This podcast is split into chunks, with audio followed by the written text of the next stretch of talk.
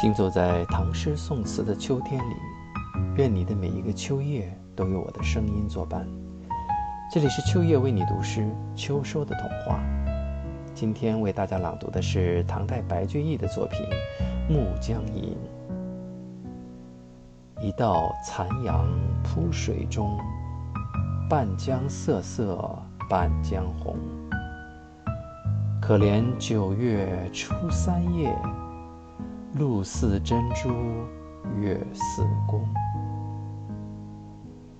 今年的寒露节气又恰逢九月初三，今天以后雨季结束。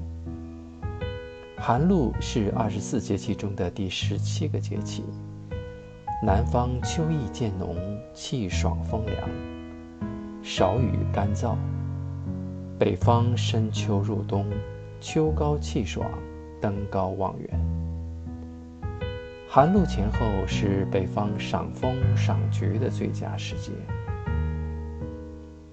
芝麻、花糕、螃蟹是最好的食用时期，秋茶、枸杞、菊花茶已是最佳饮用时期。中国人数千年的文化习俗，很多都在发生着变化。唯有二十四节气的传承，从未有过改变。